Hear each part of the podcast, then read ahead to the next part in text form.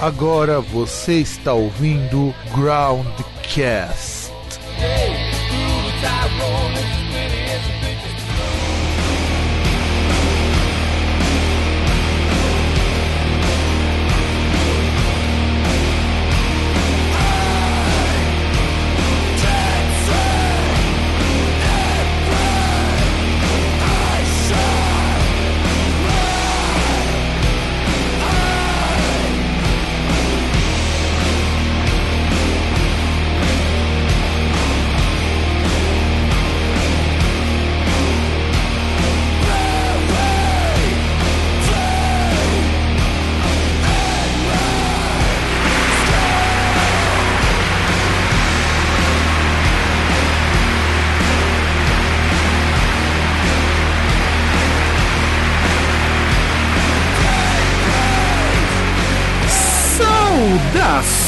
Amigos e amigas do Groundcast. Eu sou o Fábio Melo e Nine Nine. E na Lapa, aquele que é conhecido por ter visto Hércules fazer os 12 trabalhos, o senhor César. Olá, bom dia, boa tarde, boa noite a todos. E crianças, aprendemos hoje que a palavra do dia é Oxi. Com certeza. Oshi, Nine e outras coisas do tipo. E que o Leônidas baixou no, no povo grego hoje. Pois é, cara, que coisa. No dia de hoje, no dia da nossa gravação, finalmente algum país teve culhão pra dizer não. Chega de austeridade. Austeridade de cu é rola. ah, com certeza. Com certeza, com certeza. Mas é, o, que- o que você achou dessas eleições, desse plebiscito da Grécia? Você achou que ia dar uma vitória tão grande pro, no, pro não? Austeridade no dos outros é refresco, né? É, auster- Diria é. filósofo. É, não, não, não lembro qual deles, mas um deles vai dizer que a austeridade no rabo dos outros é refresco, sabor limão. Então, mas é que sei lá, né? Não dá muito. A gente pega alguns temas do noticiário internacional tal. Não dá muito pra gente é, comentar, tipo, ah, você esperava que o resultado era ou não era, porque a gente pega um, análises, tipo, envenenadas pelo posicionamento conservador da nossa mídia. Então, assim, os caras falavam que ia ser tipo um bagulho apertado. Falavam assim, ah, talvez o Sim ganhe, mas 51% a 49%. Tipo a Então, nossa eleição aqui no Brasil pra presidente. é, é, tipo a nossa eleição como ela foi de fato, né? Porque, como diziam lá, o pessoal deu uma erradinha básica, né? Matematicamente falando. Então, como tinha todo esse. tem todo esse histórico tal, então não dava muito pra fazer um prognóstico, né? Só acreditava que era bem possível que, a, que, o- que os eleitores lá votassem pelo não, porque, meu, os caras já estão se fodendo, pegando um monte de direito. Quem é que vai falar, ah, não, beleza, tira minha casa, pode cortar meu salário, eu vou parar de comer pra você pagar pros bancos, beleza. Tipo, ninguém vai fazer isso. Não, e o Sirza, acho que é o nome do partido, ele foi eleito justamente porque o povo grego tava de saco cheio dessas medidas de austeridade que por quatro anos afundaram a Grécia de vez. Então, o pessoal não pensa que é o, a Grécia como país, o povo grego como nação, tem o que perder com, a, com o calote. Ah, mas não é calote. Na verdade, o, o, o que que. Até uma coisa que eu acho bastante importante a gente comentar que é o seguinte: o que que foi votado? É, na terça-feira ia vencer uma parcela aí da dívida grega, tinha que pagar acho que um bilhão de euros, um negócio assim. É um bilhão e, po, e bilhão e 300 milhões, alguma coisa desse tipo. Inclusive, teve uma pessoa que teve um negócio bem sacado que ela criou uma. Não lembro, acho que era dos Estados Unidos, não sei de onde é essa pessoa. Criou uma campanha de financiamento coletivo para arrecadar fundos para pagar essa dívida da Grécia. Isso aí foi, foi um estagiário lá, um colega meu, que mostrou isso pra mim. Achei, achei engraçado e interessante. Então, só que aí o que acontece? É, era para ter pago essa parcela agora na terça-feira e para fazer a renovação do contrato e haver novos empréstimos, havia uma lista de exigências feita pelo, pelo FMI e também pela, pela Alemanha e a França representando os, os países da zona do euro. Só que aí o que acontece? O, em vez do, do primeiro-ministro chegar e falar, não, beleza, eu aceito ou eu não aceito, ele resolveu chamar a torcida, né? De deixar pra galera. Tipo, não, eu não vou decidir nada, a gente vai fazer um plebiscito. O povo grego vê se aceita os, ter- os termos que vocês estão colocando ou não. Se eles aceitarem, a gente assina. Se, se eles não aceitarem, a gente não assina. Tanto que até o ministro de economia grego, ele falava que se no plebiscito votassem pelo sim, ele renunciava na, na hora. É que ele não queria ser responsável pela Grécia entrar em mais uma furada. E é isso que eu achei interessante, porque eu li umas análises. E numa delas dizia uma coisa que eu achava muito interessante: que o que a Grécia perdia, o que a Grécia podia ganhar com o não. E o que, eu achei assim interessante, essa análise, inclusive na BBC, que é, eu até acredito, a despeito deles serem um veículo britânico, eles são mais isentos que a nossa mídia. E o El País colocou alguma coisa parecida certeza, também. Né? Isso aí, qualquer. Você pegar o noticiário do Zé da Esquina é mais isento que a nossa mídia, a grande mídia brasileira. Exato. E ele diz o seguinte: o problema, que agora eles vão ter que tomar muito cuidado, é como que eles vão fazer as pessoas manterem dinheiro no banco. Porque esse que é o grande problema. E outro é como que a Grécia vai lidar, sendo que eles não têm dinheiro e eles não têm, assim, uma indústria forte, não tem recurso natural para explorar, não tem. Não tem nada que gere dinheiro se eles pararem. Então. Só o turismo. Só o turismo que tá em baixa na maior parte da Grécia, justamente por conta de falta de investimento. Então é um assunto bastante complicado, mas eu espero. Um grande abraço para meus amigos das bandas da Grécia também, que consigam reverter isso, consigam, quem sabe, ser exemplo para o resto da Europa, sobretudo para os países como Portugal, que é a terra do meu avô. Itália. Itália. Mas, Ita mas, Itália está no meio a meio. Itália está uma parte. Mas, na verdade, sim, dos, dos países que estão em crise, a Grécia é o que está pior. Mas pelo que eu estava vendo na análise, por incrível que pareça, na Globo News, tipo, pode ser que até a França entre aí nessa, tipo, em eleições futuras, ou pelo menos num, assim, num impulso desse para tipo, postergar a dívida, tentar barganhar por condições mais. condições menos é, agiotas, né? É menos onerosas pro país, né? Não, é agiotagem. É, é, é, desculpa, esse é, esse é o termo. Agiotagem é o termo pro. Isso que, que o FMI, que esses credores fazem com os países. É um negócio foda, é absurdo. Eu também acho que é absurdo. Assim como nós vamos comentar essa notícia que é absurda. Então, produção, roda a vinheta.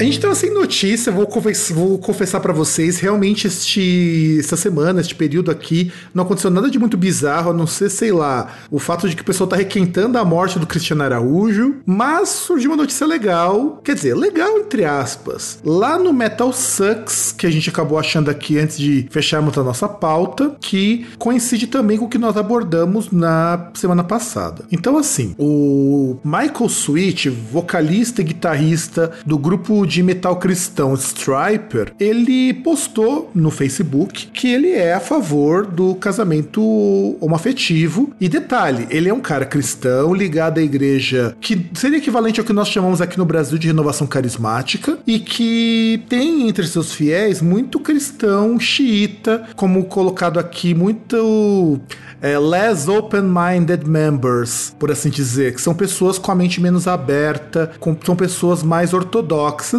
e que foram lá reclamar com o cara porque ele se colocou a favor disso. César, você que é o nosso comentarista, uma pessoa que viu a queda de Sodoma e Gomorra, diga o que você tem a, a, a relatar sobre esta notícia. Ah, cara, acho que é, é, é super engraçado, né? Tava até falando com você antes de começar que vou pensar dois comentários são muito interessantes. Tipo, teve um senhor aqui, como ele não censura aqui o Metal Sucks, eu vou falar tal de Ed Hermelin, que ele fala assim, tipo, Michael Switch, you sound like Judas Iscariot. Algo tipo, Michael Switch, você soa como Judas Iscariotes. Então, assim, quer dizer que dizer que você é, você é a favor das pessoas viverem a própria vida como querem é a mesma coisa que você entregar o seu salvador para ser morto. Tá certo, cara, com S maiúsculo. Ó. Não, não, não, isso, não, isso com certeza. Isso isso com certeza. E tem um outro aqui que aí é, é, que é foda assim, que por exemplo, aqui não tem o comentário do Michael Sweet, então já fica meio complicado. Mas aí teve um outro mocinho,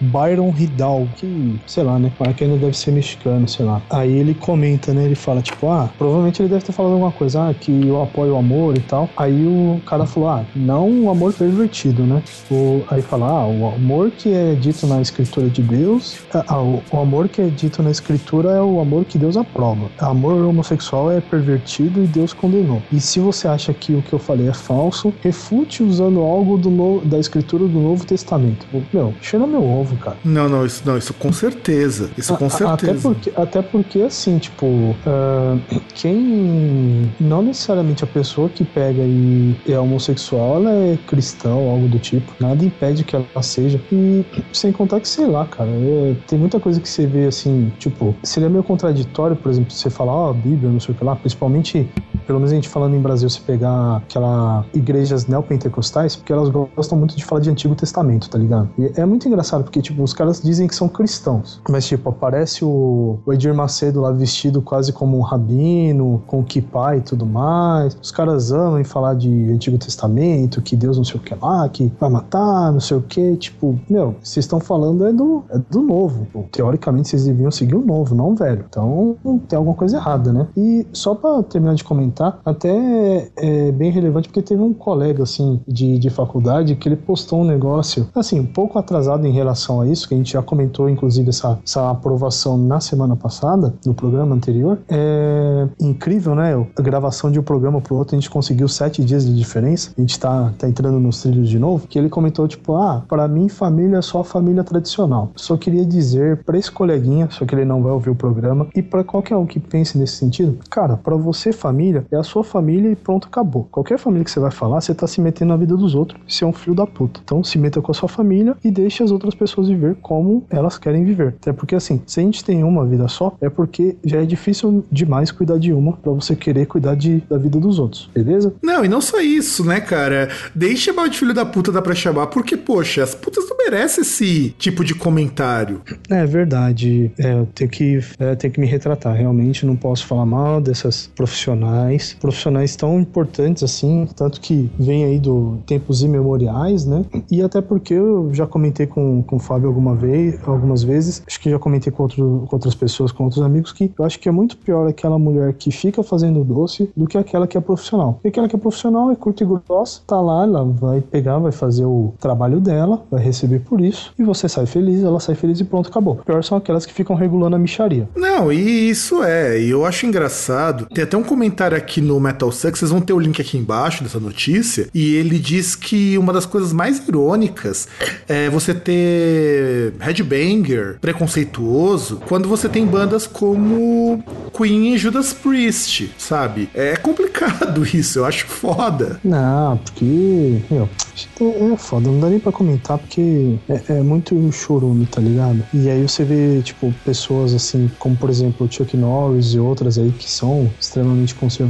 eles, é, Chuck Norris, Dave Mustaine, aí você percebe que tem coisa que é melhor você não discutir. Tipo, é você chegar, dar sua resposta, ou aquele negócio, né? Fazer igual aquele, aquela cena que tá ficando famosa aí no caso, principalmente até nos Estados Unidos, que foi um chilique que o Malafaia deu num debate lá no. Acho que foi no Congresso, que até tá virando meme nos Estados Unidos, que tem uma deputada que é a Erika Kokai, se me engano, é do. Não sei se é do PT ou do PSOL, que ela saiu, inclusive, do plenário quando o Malafaia tava falando. Que era tanto chorume, tá ligado? Que ela falou, ah, falou Chimps. E, tipo, ele aparece assim, tipo, a, até no gestual, meu, parece que baixou Hitler nele na hora. Foi foda. Você acha? Eu acho que faltou só o bigodinho para você chamar de Rai Malafaia. Não, inclusive, vamos lembrar, Hitler era abstêmio, perseguiu gays, ciganos, né? Então. Reza a lenda é, de que ele gostava de dar marcha ré no kibe. Aí já não sei. A, acho que não, né? Porque, ou pelo menos ele não demonstrava isso, né? Deixava isso só com seus oficiais de mais alta patente. Mas enfim, o negócio não é esse. O, inclusive, assim, você vê que cara aí que é muito conservador tal, você vê que o cara é totalitário e coisas do tipo. Não estou falando nada que o Malafaia é nazista ou algo do tipo, né? Os personagens que nós estamos falando são fictícios. Qualquer ligação com o mundo real é mera coincidência. Não, e o que me lembra de uma coisa que eu até já comentei uma vez no Facebook, eu já comentei no perfil do Groundcast, inclusive, o problema que eu vejo hoje com a cena metal, e isso é no mundo todo. Eu até parei, cortei relações com vários músicos, porque é uma visão muito tacanha da realidade, sabe? Eu não tenho problema de você ser conservador. De verdade eu não tenho, porque existem conservadores que são pessoas ao menos racionais. O que eu percebo é que você tem hoje uma pacúria de pessoas que tem um grau de conservadorismo tão elevado e tão, tá, e tão bobinho que, e, por exemplo, quando surgiu esse negócio do casamento igualitário, o que eu vi de artista que se colocou a favor, mas que de repente tem um posicionamento mais homofóbico aqui e ali é triste. É triste. Sem contar os próprios fãs de metal que são bastante homofóbicos por natureza. É, e sem contar o seguinte, até uma coisa que eu não comentei quando teve a, essa notícia, até queria pontuar, que assim, eu, por exemplo, não sou contra o, o casamento entre pessoas do mesmo sexo, até porque eu não acho que o monopólio da infelicidade seja exclusivo dos heterossexuais. Homossexuais também têm direito de se divorciar, de perder todos os bens, de ter que pagar pensão. Não são só os heterossexuais que têm que ter essa exclusividade. É verdade. é verdade. Então, com isso, produção, vamos virar a vinheta e começar o nosso programa.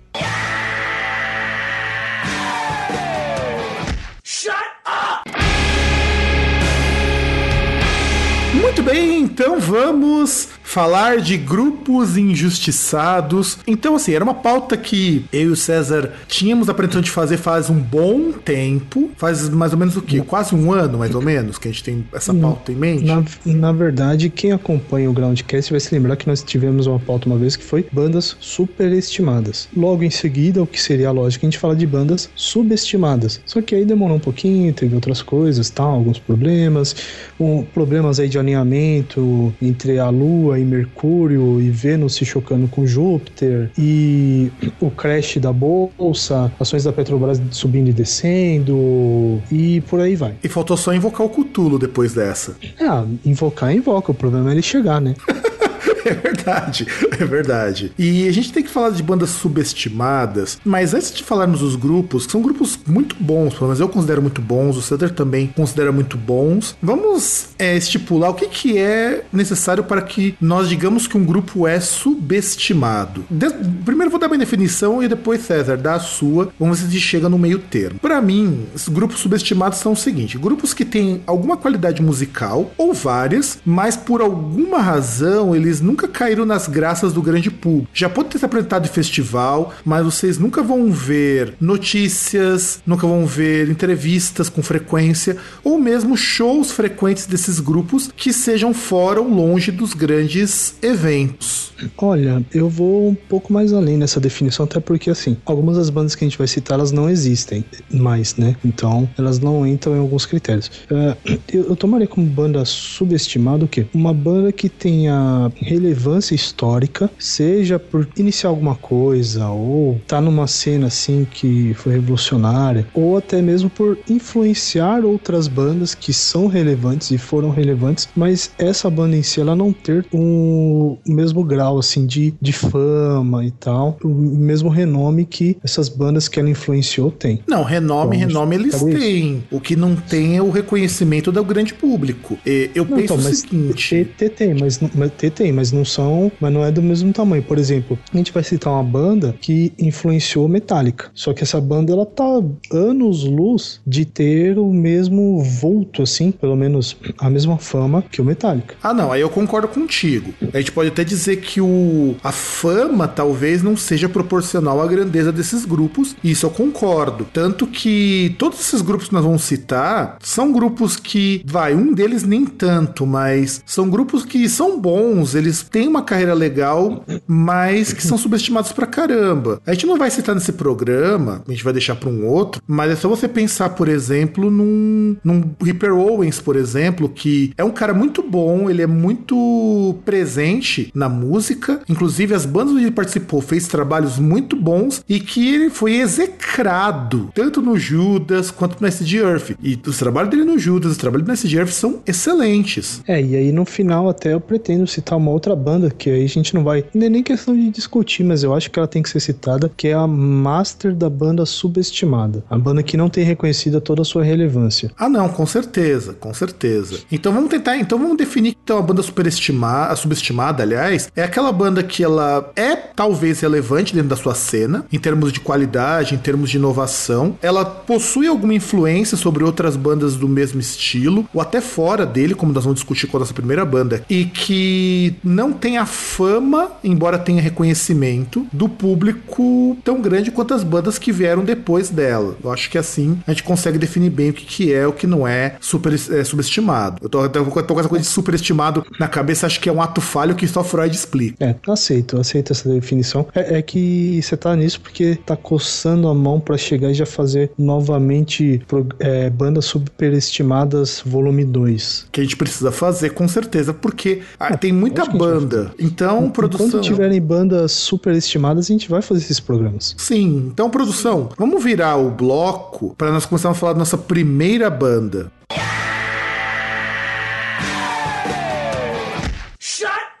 Vamos começar falando daquela que é uma banda muito legal. Eu vou dar um, mandar um grande abraço pro meu amigo Jason, que é super fã dessa banda também, que é o Thin Lizzy. Que inclusive foi a sugestão do César. César, explica por que, que o Thin Lizzy é uma banda subestimada. Ah, cara, porque o Thin Lizzy é uma banda subestimada. Você ouvinte do Groundcast, já ouviu o Thin Lizzy? Possivelmente você vai falar que não, mas você já ouviu. Se você não ouviu Thin Lizzy, tipo, ou você acha que não ouviu Thin Lizzy, você já já ouviu Metallica tocando Lizzy, Megadeth tocando Lizzy, Anthrax tocando Lizzy, uh, Sodom tocando Lizzy e poderia ficar citando aqui Ad, Ad Eternum, as bandas que fazem cover de Lizzy e que são famosonas tanto atualmente quanto historicamente. É, e o Lizzy para mim tem um problema que é o seguinte, o Thin Lizzy como banda, ele não é tão influente assim, se nós considerarmos o período em que ele surgiu, porque surgiu no meio da farofada do hard rock e ele era mais uma banda de hard rock, assim como outras bandas da, do mesmo, da mesma época. A diferença é que as músicas do Thin Lizzy são muito boas, a despeito da e banda... Que é, uma banda... é, que em primeiro lugar assim, é uma banda irlandesa, né? Sim, e, e isso já, já é complicado porque, se eu não me engano, o Thin Lizzy é década de 70, não é, César? César. Isso. E aí tem outra coisa que assim, o frontman, vocalista e baixista, é um negão de Black Power. Então, olha, olha a salada do preconceito aí. Nós já temos um negão, que não, não é estereótipo para músico de rock, nem hoje, nem era, né? De 70 era pior ainda. Nós só viríamos a ter um músico negro tocando metal assim de forma comercialmente viável com o Living Color, que é uma banda de negão. E antes a gente teve o Jimi Hendrix. É, mas ele. Então olha o, olha o hiato aí. É, é, olha só. Nós tivemos assim um hiato muito grande de negros representativos. Então você pega uma banda cujo baixista é um negro e ela é irlandesa, lembrando que nos Estados Unidos, para quem não sabe, o preconceito contra a descendente irlandesa é muito forte, porque lá nos idos de 1800 e lá vai porrada, eles vieram para a região da Filadélfia e trabalharam nas minas de carvão ali. E então você tem um traço de preconceito muito forte, porque eles eram trabalhadores braçais. Então, eu acredito até que parte do insucesso do Sin Lizzy se deva mais pelo preconceito, porque todas as bandas que o César citou, elas vêm ou dos Estados Unidos ou da Inglaterra. E pegaram música do Sin Lizzy que são músicas muito boas. É Esse é, que é o problema. só o Sodom que é alemão. Que não é da Inglaterra. Que é alemão. E o, Sodom, e o Sodom também dispensa porque o Sodom é aquela coisa. Mas enfim. Ah, eu acho legal. E, e, e só, já que você citou alemão, só lembrar que quarta-feira, aniversário, né? Quarta-feira. Tipo, tudo bem que quinta-feira o Fábio faz aniversário, inclusive é feriado, mas quarta-feira tem um aniversário muito importante também. Ah, de quem? 7 a 1 verdade, verdade, cara. A gente tem que comemorar o 7 a 1 também. Verdade. Com certeza.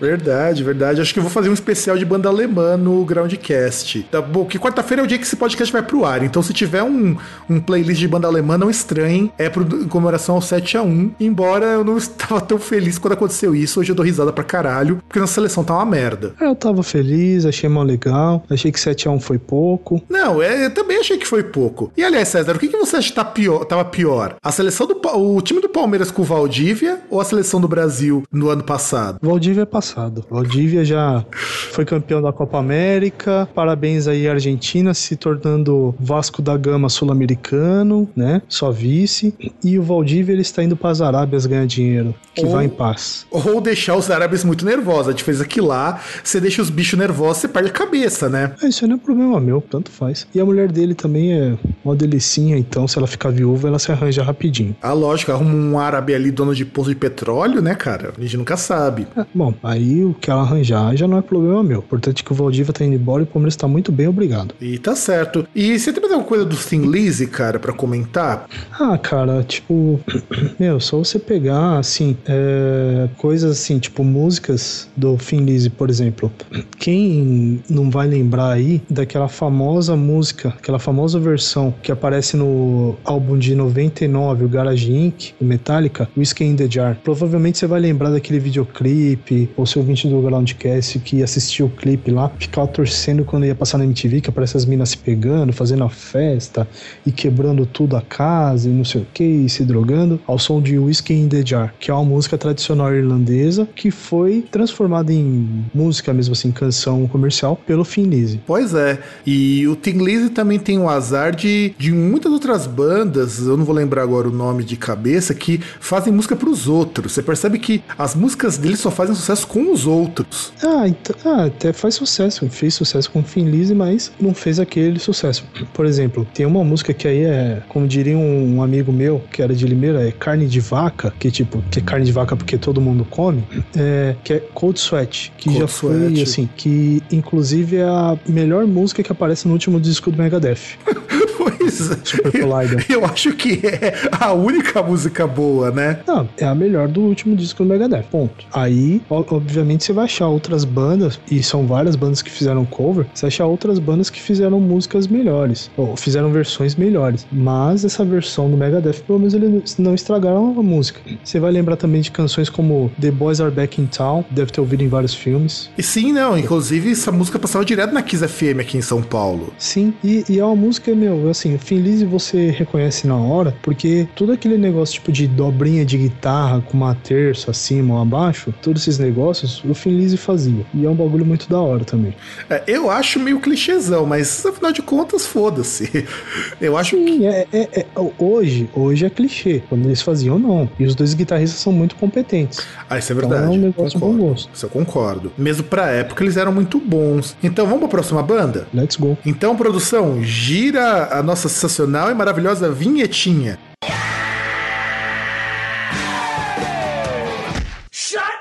Agora eu vou falar de uma banda que, pelo menos pra mim, é uma banda sensacional. Eu gosto muito. Inclusive, foi a única banda superestimada que eu e o César pensamos juntos, que é o Savatage. Superestimada? Superestimada não. Subestimada. Subestimada, eu tô, tô numa falha tremenda, que é o Savatage. Eu vou começar falando por que, que eu acho o Savatage su- subestimado.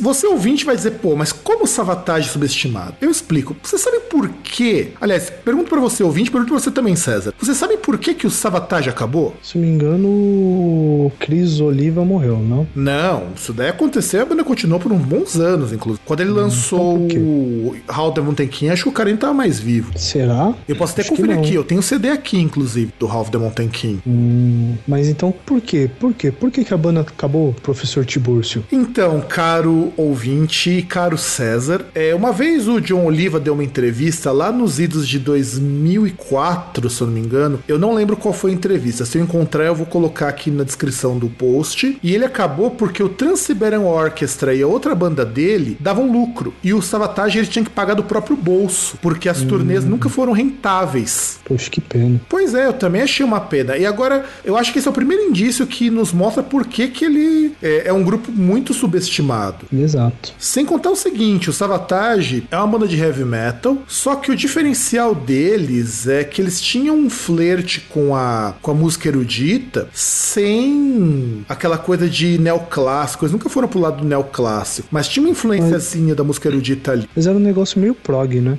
Então, eu, eu fico sempre em dúvida, porque eu não consigo ver eles como prog, mas eles têm uma, um livro de virtuose virtuose e até algumas experimentações com algumas escalas que não dá para dizer que eles só eram somente uma banda de heavy metal. É, eles flertavam com alguns outros estilos, né? Sim, inclusive eles Sim, eu acho que eles estão mais próximos de um Iron Maiden, só que com uma banda muito mais competente. É, concordo. Inclusive, o que o Savatage também era interessante é. Eu não sei se pra época era assim, mas o que, que nós tínhamos na época que o Savatage era dado como top? Você tinha o Queensryche, você tinha o Saxon, nós vamos falar assim de bandas na mesma linha, que, que iam pra um lado um pouco mais prog, um lado um pouquinho mais cadenciado, e eu acho que só, você não tinha. Tinha sem. Dream Theater também? Não, o Dream Theater Theater surgiu um pouco depois, mas o Dream Theater não era o que nós conhecemos hoje. Era muito mais simples, inclusive era muito ruim, diga-se de passagem. Ô, louco, era pior do que a hoje? Cara, o vocalista antigo cantava pior, pior, pior, olha, fala pior, pior que o Labri. Putz. Então ele devia ter uma irmã super gostosa, né?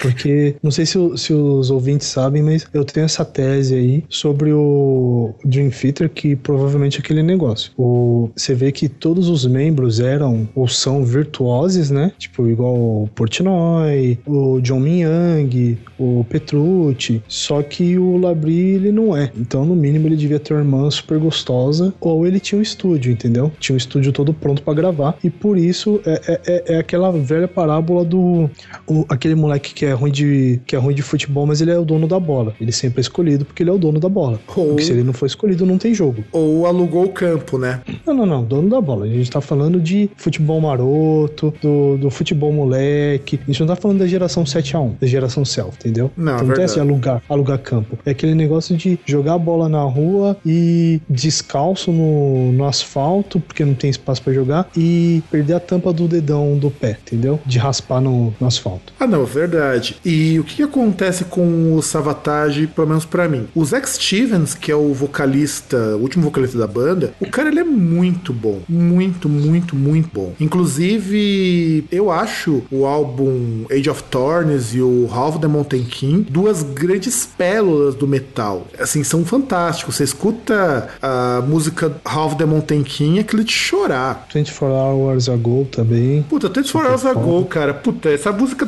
Acho que daqui a pouco vou até pegar meu CD e começar a escutar de novo. E, e só uma coisa, até que você citou assim de bandas contemporâneas, você percebe como a banda é subestimada, que o Queensryche é mais famosa que ela. Tanto que o Queensryche ele continua e o Savatage não. Então é. você percebe por que a banda é subestimada. É, e eu acho estranho isso, porque o Queensryche foi uma banda que foi piorando com o tempo. Quando o Savatage oh. terminou, acho que o último disco é o Poets and Madmen, era um puta disco. Eu lembro que foi falado pra cacete cacete. É, lembra, na verdade, Sabotage é aquela banda assim, é uma banda boa, mas que ninguém ouve. Não, então, é, eu acho que é assim, se você é contemporâneo de uma banda que fez, que, que um dos grandes, entre várias aspas, clássicos é Silent Lucidity e você não é fa mais famoso que eles, você é uma banda subestimada, totalmente. E é, é, é um negócio que me daria vergonha. É tipo tomar 7x1 da Alemanha.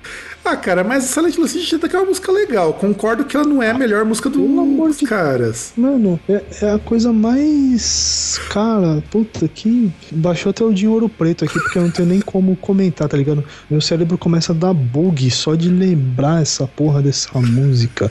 Tipo, parece música de Niná, cara. Vai se foder.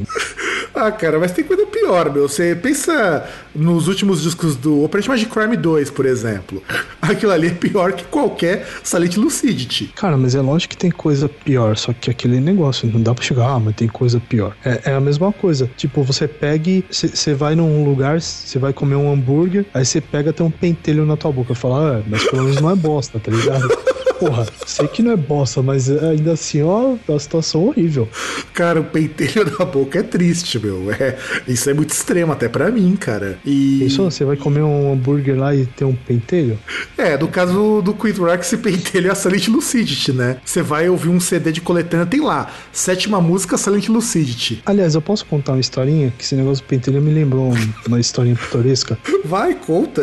Então, é... tô aqui vendo que tá passando os intocados intocáveis aqui na, na TV. Assisti hoje de manhã, muito legal, mas tá passando aqui no mudo. É, teve uma história, assim, ó, alguns milhões de anos atrás, quando eu fiz Senai, que, assim, a gente tinha lá os intervalos, tinham algumas pessoas que vendiam comida, assim, tipo, do lado de fora, só que, assim, do lado da quadra, então dava pra gente comprar. Tinha a tiazinha que vendia pastel, tinha os dois tios que vendiam cachorro quente. Tinha a tiazinha e um tiozinho. Esse tiozinho, ele ficava lá do outro lado da quadra, quase ninguém ia comprar com ele. E foi engraçado que teve um dia que ele bateu no moleque que fazia Senai. Porque o que acontece, né? O moleque, ele foi lá, tal, né? Tipo, todo maroto lá, foi lá pedir um cachorro quente pro tio. Falou, tio, me vê um cachorro quente aí. Aí falou, ah, beleza, tal. E você quer alguma coisa especial no cachorro quente? Ele, ó, oh, só quero um cachorro quente, só quero a salsicha sem cabelo. Ele tomou um tapão no cara. Caralho! Caralho, meu. Eu já, eu já vi coisas toscas em termos de comer fora, cara, mas é a primeira vez que eu vejo você pedir para barbear salsicha. É foda, né, cara? Tipo, já vi coisas assim, pitorescas e toscas, tão toscas ou mais toscas nessa época que eu fazia Senai, tá ligado? Mas essa foi uma das. Te teve uma que foi mais top, mas aí eu acho que vale contar outro dia. Exatamente. Então, produção, vamos rodar a nossa vinheta e falar da próxima banda para emendarmos com o Savatage.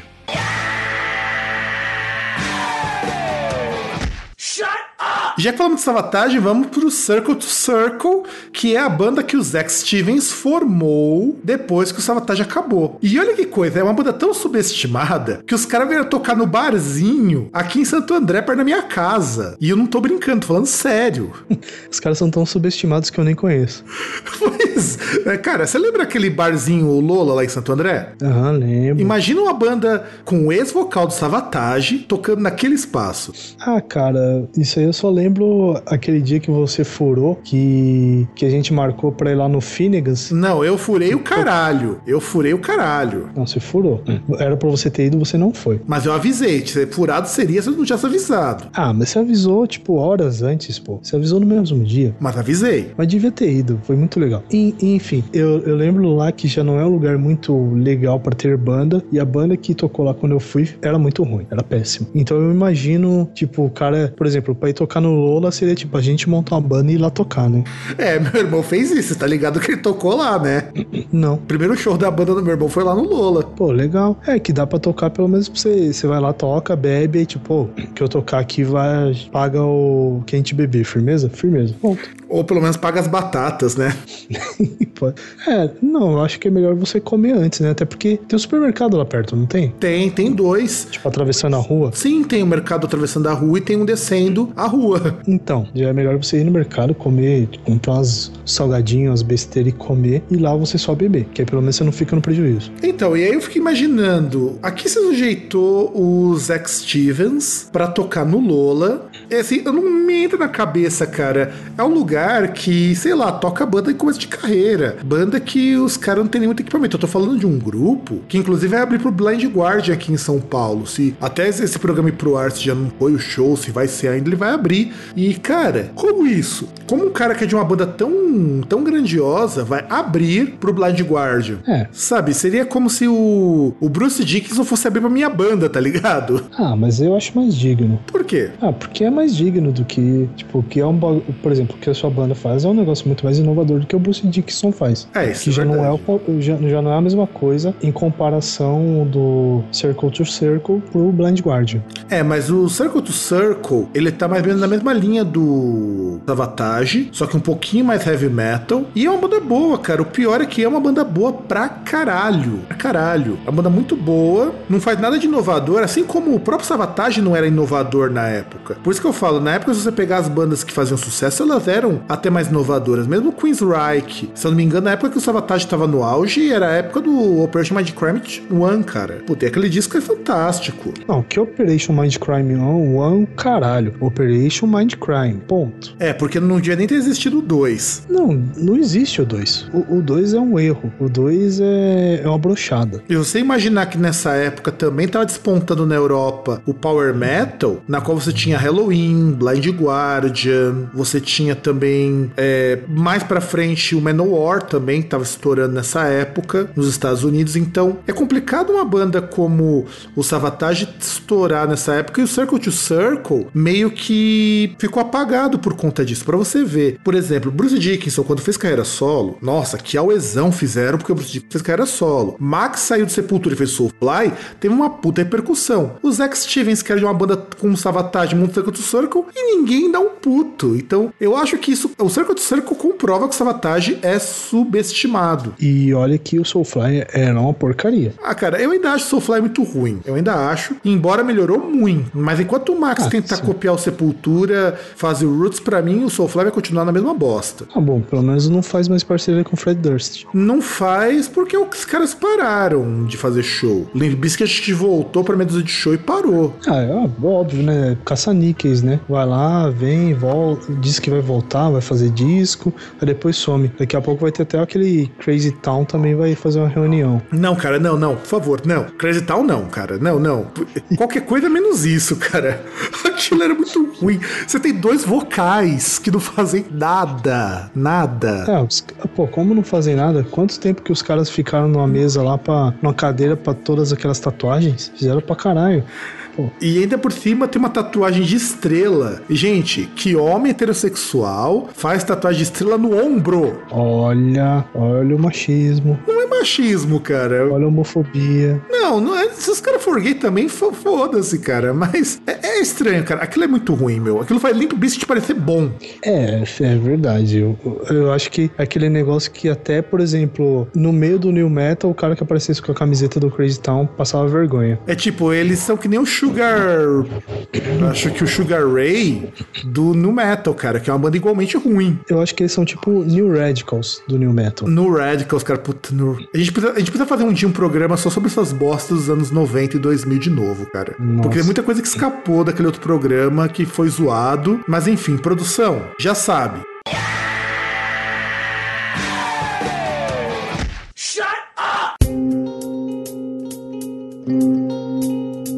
Agora vamos falar de um grupo que o César curte muito, eu curto pra caramba. Eu vou justificar por que, que é, é subestimado e eu quero que o César depois complemente ou discorde de mim. Nevermore. Quando eu propus Nevermore, o César falou que não concordava que o Nevermore fosse é, subestimado. Mas vamos pensar numa coisa. O Nevermore é tão subestimado que quando o R.L. Dane acabou a banda e foi montar uma carreira solo, o cara tocou num boteco aqui em Santo André com churrasco de graça a 20 conto. Porra, que pena, cara, que eu não fiquei sabendo disso. Lógico que ficou sabendo, seu filho da puta. A gente avisou, você falou que não Fiquei podia ir porque você tinha aula no dia. Ah, mas eu não sabia que tinha churrasco de graça. Tinha, eu te mandei o flyer, o meu irmão te falou, caralho. Não, então, mas eu não vi do churrasco de graça. Se eu soubesse que tinha churrasco de graça, eu tinha ido. E eu não podia porque era numa quarta-feira. Quarta-feira é um dia que eu trabalho. Então, é o dia que eu tenho aula. Então, entende? Isso foi ano passado. Ah, é verdade. Ah, mas aquela. O vocalista em si também não. É uma acabação, então. Cara, mas o, o cara que montou a banda, meu. Ele que fundou, ele que escreveu as letras, fazia as melodias, o caralho a quatro. Assim, mas eu toco guitarra. Eu curto Nevermore, entre outras coisas. Curto bastante por causa da guitarra. Tudo bem, cara, tudo bem, mas o Nevermore não é só guitarra. Aliás, se fosse só guitarra, seria mais uma banda que tem um bom guitarrista e não tem nada. Porque você tem nos Estados Unidos É. um monte de banda assim. Verdade. Seria um Symphony X piorado.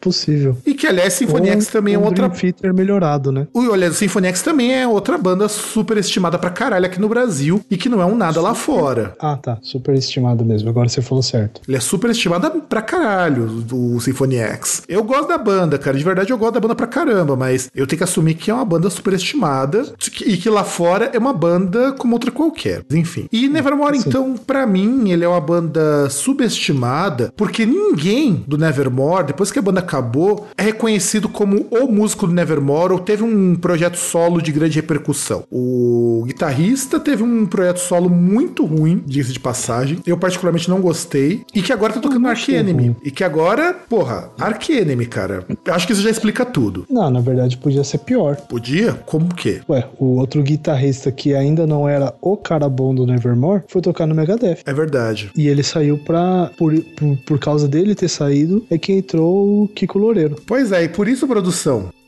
que brasileiro é chupa-saco, chupa-pau. Chupa-rola, meu. Tigrinho. acho que isso já explica, né? Ah, mas na verdade eu sou obrigado a. con- Em várias coisas, sou obrigado a concordar com o nosso grande Barbie Girl Edu Falache, o Barbie humano. Né? Porra, o Barbie humano foi foda. É, não tem a Suzy humana, que era namorada do Ken humano, que morreu aí e tal, não sei o quê. O, o Edu Falache é o Barbie humano. Justo, acho muito justo. Ou o Barbie mano, né? O Barbie mano, pode crer, crer. Mas conclua o raciocínio. Barbie. Não, então, você vê, tipo, poderia ser uma coisa pior que é o cara ir pro Megadeth. Concorda comigo que é uma coisa pior do que o cara ele tocar no Ark Enemy. Não, o pior não é isso. O pior é o cara ir pro Megadeth tocando melhor que todo mundo junto. É, mas ainda assim ele saiu fora. E, e- e pior que até, puxa, agora que eu lembrei que dava pra citar como, como notícia aí, que tinha uma, acho que era no Metal Sucks mesmo, uma notícia, uma, tipo uma reportagem, que aí estavam perguntando lá pro Dave Mustaine por que que as pessoas saem do Megadeth. E é o Dave Mustaine falando, tipo, ó, as pessoas saem, mas a culpa não é minha.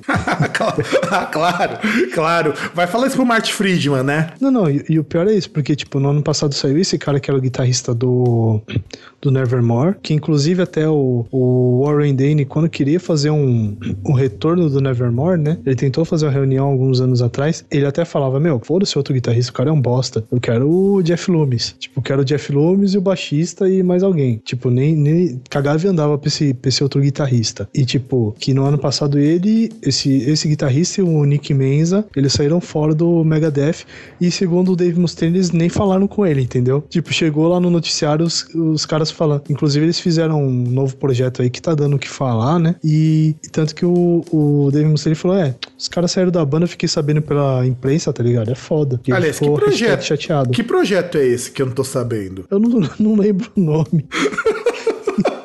É pra você ver que música, esse músico do Megadeth é bosta mesmo. Mano, você percebe que até agora eu falei o cara que era do Nevermore, eu não falei o nome do cara. Você acha que eu lembro o nome do cara? Eu não lembro o nome do cara. Eu lembro o nome do Nick Menza, que era o baterista lá que saiu fora do, do Megadeth, eu não lembro o nome do cara. Pois Eu é. lembro o nome do baterista, cara. Inclusive, um dos bateristas foi baterista do, do Savatage antes de entrar o Nick Menza. Quem? Eu não vou lembrar o nome, depois eu procuro lá. Não, Nick Menza é o baterista. Então, mas antes do cara entrar, teve um outro que era o do. Que era o do. que Inclusive, sabe aquela época que o Dave Mustaine falou que ia parar, porque tava com problema no pulso, o caralho a quatro? Ah, sim, sim, sim, sim. Você diz no, no Megadeth, né? Isso. Na, na época quando tava o. Caralho, que teve um guitarrista que entrou antes, que foi. Puta, eu, eu não lembro o nome agora do maluco, do filho da puta. Que inclusive ele tocou até naquele The System Has Failed, que foi o, o último. Que aí o Dave Mustaine teve aquele problema na mão, que era pra ele parar de tocar eternamente e tal. Só que aí depois ele conseguiu se recuperar. Não, isso é. E aí a banda voltou. E como se não bastasse, pra você ver como que o Nevermore é uma banda subestimada pra caramba. Porque é uma banda boa, cara. Vai dizer que não. É uma banda boa. Apesar de- de- daquilo que a gente já comentou aí, quando. Acho que no nosso programa de indicação? Não. Teve um programa que a gente falou de alguns discos. Agora eu não lembro qual que é o. qual que foi a pauta do. qual que foi o tema do programa. Enfim, foda-se, né? Mas assim. Não, que foi acho que de discos. Não de discos subestimados, algo parecido com isso. Que a gente falou do Load. Ah, sim, nós falamos dos discos que eles não são tão ruins assim quanto as pessoas falam. É disco sub- subestimado mesmo, não falando de disco subestimado. Foi? Ah, que a gente falou dele e tal, falou de outros, que a gente citou Nevermore, a gente explicou, falou várias razões aí, inclusive que, tipo, que o Nevermore é muito bom, mas, por exemplo, terminou de forma melancólica, né? Tipo, terminou, é aquele negócio, é tipo, você vai lá, você pega aquela mina super, que você tá lá tentando mó tempo chavecar, você vai, consegue pegar, tal, tudo certinho, você leva ela lá, tá na hora dos finalmente e leva um fio terra. Pois é, cara. O último disco do Nevermore foi um bagulho assim. Um fio terra com um dedo de proctologista, né? Não, fio terra, ponto. Não, e olha só, olhando a carreira do Loomis, o Loomis ele já tocou no Annihilator, numa faixa do Annihilator, tocou no Glenn Drover, no God Forbid, no Hellstar, no Izan, num disco de 2008 do Marty Friedman, do Michael Angelo Baccio, que é, que é um cara assim, pouco bom, né? Cara, mó bração, né, não, César? É, não diria que ele é abração, mas é um cara que se acha pra cacete. É, né? bra... não, é, é uma bração, né, cara? O cara, o cara faz uns arpejos assim que faria o mal chorar. Ah, tipo, mas é foda. Tipo, o cara é. Pra quem não conhece, é um cara ambidestro que E, entre outras coisas, ele toca uma, com uma guitarra com quatro braços. E ele ele to- fica girando a guitarra. Sim, não, cara, ele tem uma coordenação assim fantástica. Um ego lá em Sim, cima. mas- Não, então, mas aí que tá. Ele se acha pra caralho. Ele é tipo. e- Ele tem a habilidade do Pelé, mas tem o ego do Neymar, tá ligado? Exatamente. Tocou no projeto do Tim Owens também, o Play My Game. Trabalho horroroso, dica de passagem, já aviso que é um trabalho ruim pra cacete. E também tocou no solo do R.L. Dane. Não, e, e sem contar o seguinte, que é uma história que eu já contei alguns programas atrás. O, o- isso é uma coisa que o Jeff Loomis conta, que ele já tentou ser guitarrista do Megadeth, quando entrou o Marty Friedman, só que ele era adolescente. Sim. Foi sim. antes dele entrar no, no. Antes de existir o Nevermore, assim, tipo, dele entrar no Nevermore. Exato. E olha só que coisa, né? O Nevermore, ela é uma banda tão subestim- subestimada que olha só que coisa interessante. Dificilmente você vê alguém falando em algum meio de comunicação teve, ou que teve um grande alarde quando o Nevermore acabou. Eu vim descobrir um ano depois que o Nevermore tinha acabado. É, e pior que, tipo assim, pegando assim, pra lembrar, o único festival, assim, relevante que o Nevermore, eu lembro dele ter tocado foi no. Acho que o Live in Louder. Sim, meu irmão tava lá, inclusive. Ele conversou com o R.L. Dane no dia ali. E eu acho uma pena, porque pra mim, dessas bandas de thrash metal, thrash que surgiu depois, veio a se tornar death me- é, power metal, que é o Nevermore, eles saíram, saíram muito bem. Estavam entrando numa veia mais progressiva, mas graças a uma combinação de produção ruim, divulgação ruim e também pelo fato de que você tava com músicas pouco inspiradas, a banda acabou e hoje o R.L. Dane vive fazendo showzinho em bar. É, ele, ele tá a ponto de se tornar um Paul Dayano novo, né? Exato, exato. Ele vai virar um poldiano, só que com muito menos glamour, até onde seja Como possível. muito menos glamour. Porque ele ainda Tem se apresenta como ex-vocalista do Iron Maiden, cara. O, o R.L. Dane, se ele disser ex-vocalista do Nevermore, tá, mas que caralho é Nevermore? Ah, cara, mas mesmo assim, tipo, porra, olha o jeito que o que o Paul Diano tá lá, tipo, ele tá mal podre. Eu lembro que teve um show que ele fez no Brasil, que inclusive já não, não foi culpa dele, né? Que teve um show que, se me engano, ele teve que parar no meio, acho que em Minas Gerais, porque um gaiato subiu no palco, pulou em cima dele, abraçou, sei lá, e machucou o cara. O bicho tava super podre, tá ligado? Tipo, aí ele teve uma fratura lá, alguma coisa, que, que ele se. Que, tipo, como ele já tá tão podre, assim, tão, tão Tá estragado. Tá acabadão. É, tá, tá, tá, no, tá no pó da rabiola. Tá do bico do corvo. Exato. E ele sempre fala que vai parar e nunca para. Aliás, inclusive, você tá falando aí, pô, o cara veio tocar no, num bar em Santo André. Tipo, pô, o Diano ele veio tocar na virada cultural, uns anos atrás. Sim, mas a virada cultural paga bem mais do que no barzinho onde o cara foi. Isso eu te garanto. Não, pode até pagar, mas. Sei lá, né, cara? Ainda assim, não, não é algo que tem glamour nenhum, entendeu? É, então, produção, nós já falamos do Nevermore, eu acredito que todo mundo concorda que o Nevermore também é uma banda subestimada pra caralho. Então vamos virar e falar da nossa próxima banda.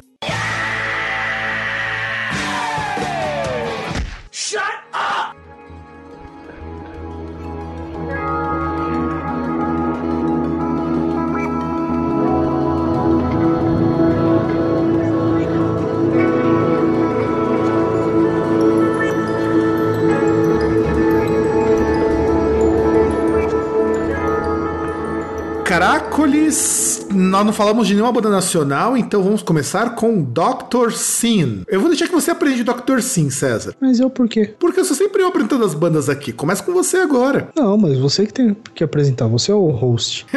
Foda-se, rosto de cu é rola, cara. Se Você é o vira. host, Você é o, você é o apresentador, você é o dono do programa, então você apresenta. Se vira aí, César. Fala um pouquinho do Dr. Sim, depois eu complemento.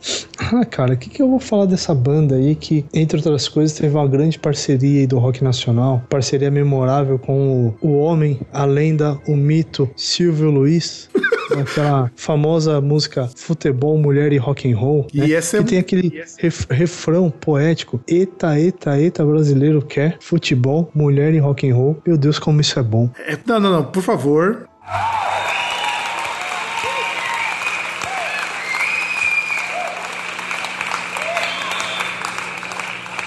Foi, foi, foi de chorar, foi de chorar. Pra- Pra citar mais alguma coisa, tipo, uma banda que aí, quem toca guitarra, comprava, que aí na, nos últimos 15 anos compra a revista de guitarra, conhece aí o Edu Ardanui, que é guitarrista deles, que é tipo um guitarrista super foda, mas que é arroz de festa em revista de guitarra, revista de tablatura, in- inclusive com uma música que é uma das, dizem que é uma das mais rápidas da, da música nacional, que é a música Fire, que tipo, chega lá, você tem umas notas numa velocidade quase absurda e que é muito boa, diga-se de passagem. Não, Dr. Sim, eu lembro quando eu escutei o Dr. Sim a primeira vez, acho que foi em 94. Eles ainda eram da Warner. Olha que coisa engraçada. O Dr. Sim foi a primeira banda nacional de metal a assinar com a Warner. Não é pouca bosta isso. O Dr. Sim conta com os irmãos Buzik, o Ivan e o André Buzik, músicos muito competentes, e você tem um monstro da guitarra que é o Ardanui, que é primeiro que ele é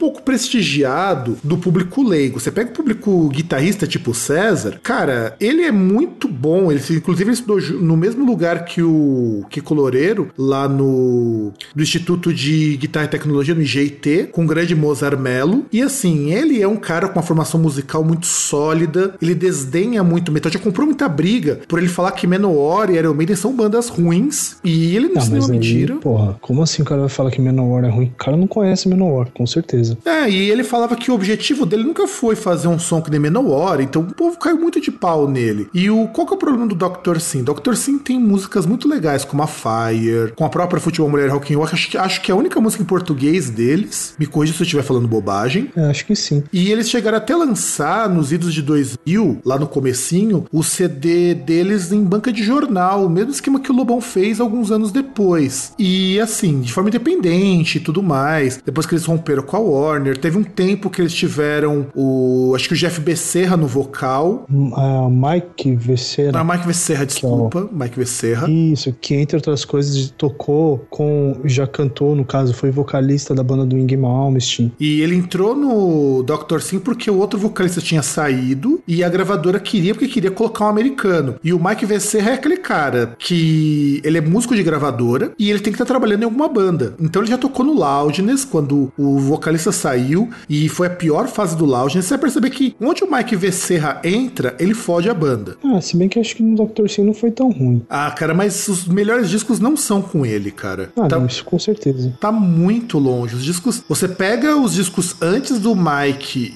e os que saíram depois, Depois. que ele caiu, a qualidade da banda subiu muito. Aqui ele também, pensando aqui num, num paralelo, assim, pra ele, em alguma outra arte, assim, alguma outra, algum outro ramo, assim, e que tem um cara parecido com ele. Ele é tipo Wesley Safadão. Não, como Wesley Safadão? Por quê? Porque o cara não deu certo no, no rock e foi fazer outra coisa. Então, porque ele era um Ah. músico que tava ali e ele nunca conseguiu dar certo fazendo o que ele tava fazendo. É a mesma coisa do, do Mike Becerra. O Mike Becerra é um vocalista ruim. Tem um amigo meu, Gabriel, que ele adora. Ele acha a fase, a fase do Loudness com o Mike Becerra boa. Ele gosta do vocalista. E ele, como vocalista, não é tão ruim. Mas eu não sei se é porque ele entra de gaiato e ele não se integra às bandas em que ele entra, ou se é aquela coisa, ah, eu sou músico de gravador e vocês vão ter que engolir. É foda, cara. É foda. Isso também ajudou muito a fazer o Dr. Sim cair durante muito tempo no esquecimento.